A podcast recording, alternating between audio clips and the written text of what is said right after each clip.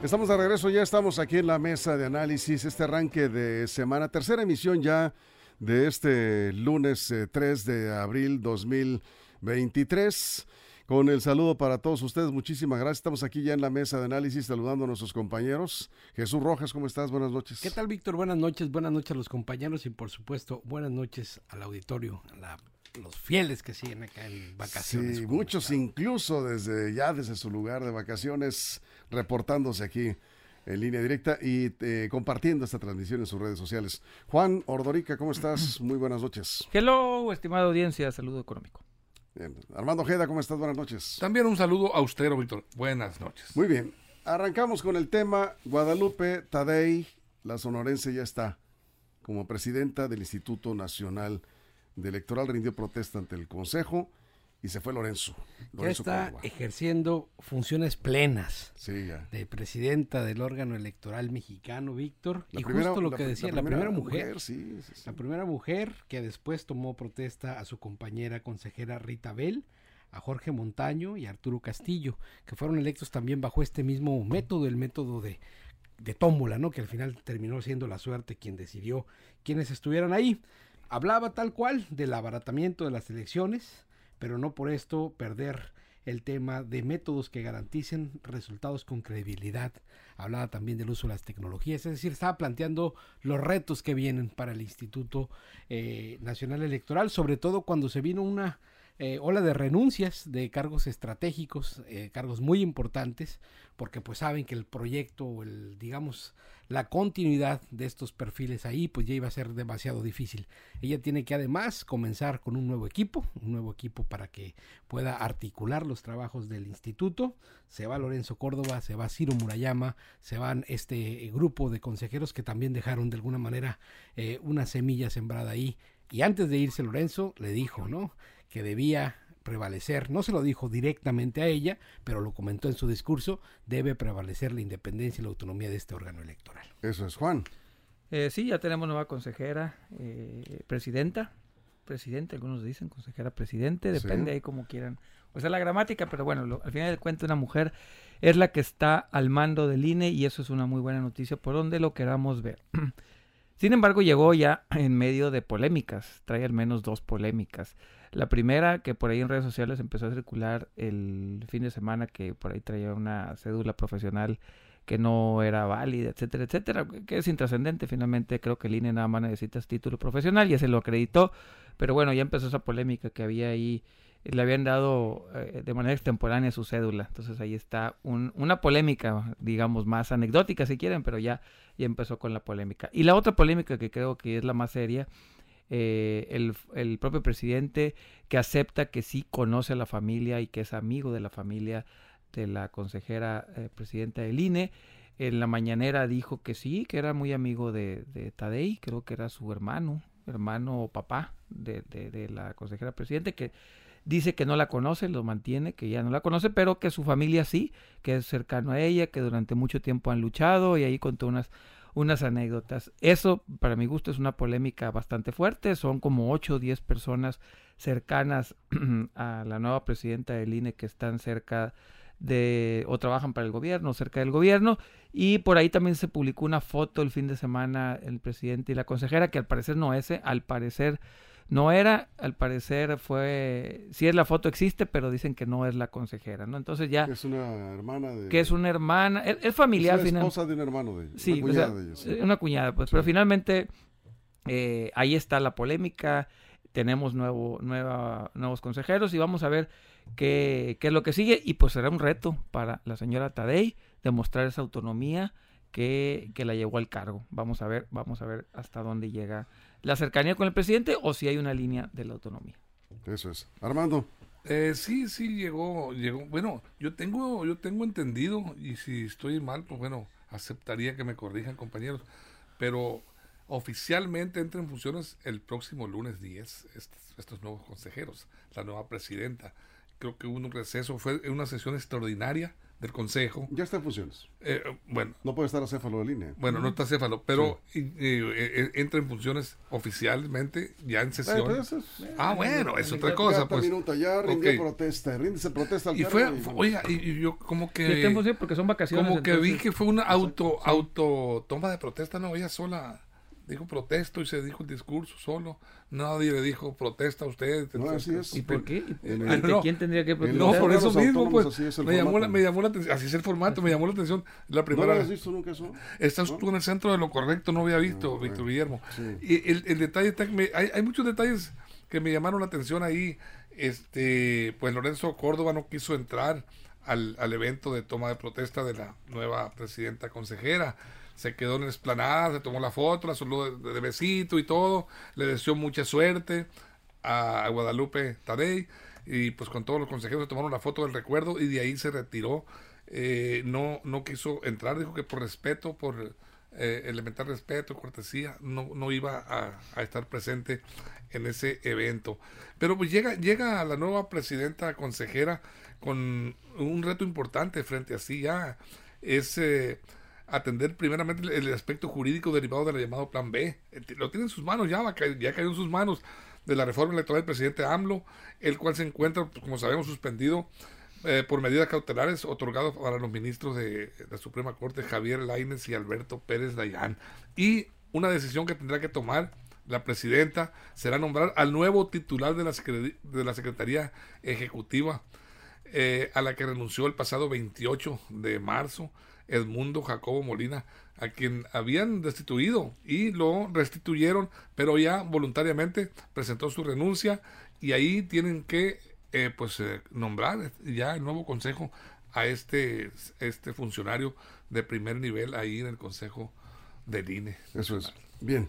Después de la reporteada de Armando Ojeda, parece que estuvo ahí en el evento con una claridad de lo que pasó tras bambalinas. Jesús. Mira, yo creo que en particular lo de la consejera presidenta Guadalupe Tadei ha sido un descrédito a priori. Es decir, yo creo que no puedes juzgar a las personas por las relaciones familiares como tal. De acuerdo. Y creo también que la habría que juzgarlas por sus acciones y por sus resoluciones, estar muy pendientes de ella, a ver cuál es su comportamiento. Y una vez que tenga un comportamiento en el pleno, una vez que tenga un comportamiento en sus posturas, entonces sí podríamos hacer un juicio sobre las acciones que esté tomando. Yo creo que los prejuicios son tan malos como si las mujeres no pueden tomar decisiones autónomas, porque este tipo de discurso no se daba contra Lorenzo Córdoba en principio, no se decía nada de eso, no se decía nada, y también él llegó por un método donde los partidos políticos terminaron tomando la decisión de ponerlo ahí. Ya es toro pasado, él ya se fue, se acabó su ciclo. Ahora en el presente hay que pensar que para poder juzgar las acciones de una presidenta como la que está en funciones, pues acabará que ver primero que se ponga a trabajar. Estoy de acuerdo contigo, sí, no se puede juzgar a priori, ¿no? Hay que verla trabajar, hay que ver a este consejo con nuevos consejeros, eh, cuatro nuevos consejeros, hay que verlos trabajar. Juan. Sí, sí, claro, no hay que juzgar los trabajos eh, anteriormente, hay que esperar. Sin embargo, la consejera, hay que decirlo, la consejera presidente, presidenta, como, como gusten, que llega eh, con la, con la carga, digamos, de, de, este bagaje de controversias más arraigado que los anteriores. Los anteriores habían llegado por consensos, por acuerdos y pues más o menos platicados con todas las fuerzas políticas, con el consenso del gobierno, oposición y todos los consensos. Esta llega, esta consejera, esta presidenta llega sin los consensos, llega sin los acuerdos, llega por una tómbola, incluso eh, dentro del mismo comité de selección estuvieron en desacuerdo en, proponerla a ella. Entonces sí llega con una carga todavía de comprobación de su trabajo que no que lo tendría que hacer a eh, posteriori, posteriori, que no lo tuvieron los otros consejeros. Esa es la gran desventaja que llega eh, esta señora, la señora Tadei, y vamos a ver qué tanto le pesa, porque va a estar con una lupa que los otros no tenían en las maneras de cómo llega, llega con un hándicap importante en contra. Hay que esperar y ver sus resultados. Pero de entrada, pues no llega con los consensos y eso siempre te va a complicar a la hora de tomar decisiones. Eso sí. Armando. Pues mira, ya, ya Lorenzo Córdoba, en su calidad de ex titular del INE, eh, les eh, dejó la recomendación a los siete consejeros que quedan. Ya ves que cambiaron, son once en total. Eh, entraron cuatro nuevos eh, les dijo a los siete consejeros que en ellos eh, recaerá la responsabilidad de cuidar e incrementar el legado institucional que se ha construido durante muchos años en el INE. Prácticamente le está diciendo, pues ahí, ahí se la avientan ustedes, eh, tomando en cuenta lo que se ha especulado en el sentido de que los cuatro nuevos este, pues son prácticamente aliados de Morena, de, la cuarta transformación del presidente López Obrador, quien por cierto pues eh, se manifestó ya muy satisfecho, muy contento por estos cambios que se generaron en el INE. Eh, López Obrador y también Mario Delgado, el líder de Morena, celebró la salida de Lorenzo Córdoba y Ciro Murayama. Eran los dos personajes que les interesaba sacar, eh, quitar de ese, y Edmundo, este mismo, este, Jacobo. Edmundo Jacobo, que eran los que manejaban todo el tinglado, el billete, los recursos y todo. Y bueno, este, están contentos por la salida de estos eh, tres personajes principalmente. Eran los que le estorbaban de alguna manera y hacia donde dirigieron la batería de la crítica fuerte, consistente, tanto el presidente como la gente de Morena. Y pues ahí están ahora eh, con gente, se supone que aliada al, presidente López Obrador, esperando, eh, yo creo que como lo decía anteriormente, el primer gran reto va a ser esto de, de asumir la responsabilidad de sacar adelante lo de la reforma del Plan B de esta reforma electoral eh, este, y, ver hacia dónde se inclina. Ahí, va, a marcar la pauta este nuevo presidente consejera hacia dónde se puede inclinar o si va a ser institucional, va a ser respetuosa de las leyes, los lineamientos. Tiene un, un paquete importante porque como bien dice Jesús y Juan, y tú también coincides, Víctor, el ojo eh, la lupa está puesta en ella directamente de todo el país. Una aclaración, nada más son dos consejeros de los cuatro, dos son los que tienen, digamos...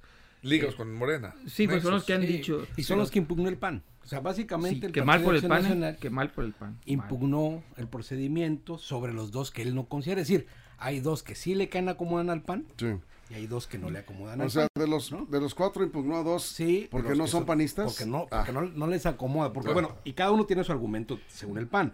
Dice que Tadei no es idónea por no acreditar la licenciatura. Es un tanto lo que está diciendo. No, sí tiene título profesional, no tiene cédula. Así lo asegura, así lo asegura el PAN, que no es idónea por no tener el título de licenciatura acreditada en la cédula. Está haciendo el ridículo el Partido PAN, Sí, es una vergüenza lo del PAN. Y Jorge, y Jorge Montaño, el otro, que es ilegible por ser hasta hace poco fiscal electoral o de delitos electorales en el estado de Tabasco. Es decir, estos dos en particular no acomodan, no les gusta el procedimiento y van ante ah, las instancias. Yo no entiendo. A ver pues, ¿Para qué se desgasta el PAN en estas porque tiene un dirigente ah. que no tiene nada que pues, hacer eh, Margarita Zavala eh, ha sido muy criticada, se le lanzaron los panistas porque en su Twitter, en su, en su cuenta de Twitter, eh, Margarita Zavala este, prácticamente se inclinó a favor de las nuevas de los nuevos consejeros. está haciendo lo correcto. Es, correcto, yo estoy de acuerdo. Dijo, la defensa del INE, dijo Margarita Zavala, no implica defender los excesos ni los servilismos.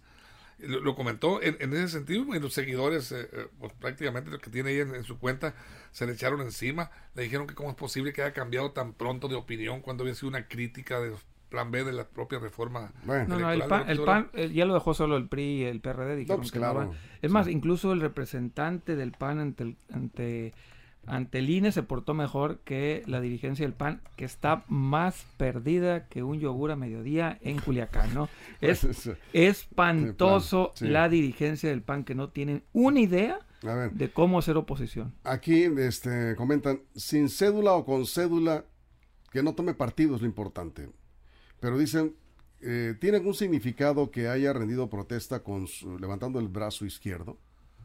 Pues no sé, por ahí, por ahí leí yo en redes sociales que era así, por, así, incluso así lo titularan, con un guiño a la 4 te decían, analizando todas estas cosas. Y la verdad, la verdad... Mujer de izquierda, pues. Es una anécdota. ¿No será zurda? Pues no sé. la mejor. Finalmente... Pues es de menos. Vamos a... hay que aclararlo. Las decisiones de línea son colegiadas de los 11 consejeros, al menos 6 o 7 consejeros, digamos que son del, que vienen del pasado, que traen ligas, como le llaman ellos al antiguo régimen, y hay dos o tres únicamente, digamos, ligados a esta nueva, a, este nuevo régimen, a la cuarta transformación, Y se le va a complicar a la presidenta tratar de sacar ciertas resoluciones porque tienen que ser colegiadas. Lorenzo Córdoba no tomaba las decisiones del solo y las ponía. El Consejo General del INE era el que una pregunta a ustedes. Por tiempos que Jesús. Una pregunta a, los tres. No, permíteme, sí, falta Jesús y nos... Adelante. En dos minutos terminamos porque nos fuimos sin corte. Muy bien. Porque eh, tenemos eh, pues mucha participación rápidamente. Hasta tres minutos. ¿Podemos salir cuatro minutos antes? Pregunta, producción, sí. Cuatro minutos antes, perfecto. aquí nos dicen Jesús, eh, dice, otra improvisada. ¿Qué puede salir no, No, no, no, no. No, de ninguna manera es una improvisada. Es, eso es lo que quieren vender algunos. Ella es una mujer profesional que acreditó todos los exámenes, que sacó una calificación sobresaliente, superior a los 500 más que participaron, quedó en una terna. Eso no está en discusión. Y yo creo que la trayectoria profesional de aquella que además estuvo en un cargo importante en el estado de Sonora merece ser respetada. Tiene 28 años de experiencia en temas electorales. Y eso no se lo regala el apellido. Eso, se, eso se lo gana uno trabajando. Eso es lo que hay que ver ante todo, ¿sí? Bien, eh, decías, Armando, ¿tienes una pregunta? Una pregunta para ustedes tres, porque eh, ustedes defendieron una postura, esa dice, ¿qué es intrascendente si tiene o no tiene la cédula profesional? Yo creo que una personalidad de esa envergadura, de esa naturaleza, debe, debe ser inmaculada en cuanto a su aspecto moral, profesional. Ella... ya preguntaste. Sí, ahí, va, la pregunta. No, ahí va la pregunta. la pregunta es que si les parece cualquier cosa el hecho de que haya aparecido eh, otra profesional de la escuela con el mismo número de, eh, eso es, cédula. Eso, es falso, eso es falso. Eso no lo sé. Es falso. bueno, sobre tu pregunta, sobre tu pregunta, yo te respondería hay dos maneras. El tema de la cédula profesional es un acto administrativo. El, el, tema de la acreditación de las competencias escolares te lo da el título universitario desde tu proceso de titulación. Puedes pasar años sin sacar cédula profesional y si no te lo exige así la ley de profesiones, tú puedes trabajar que otro profesional.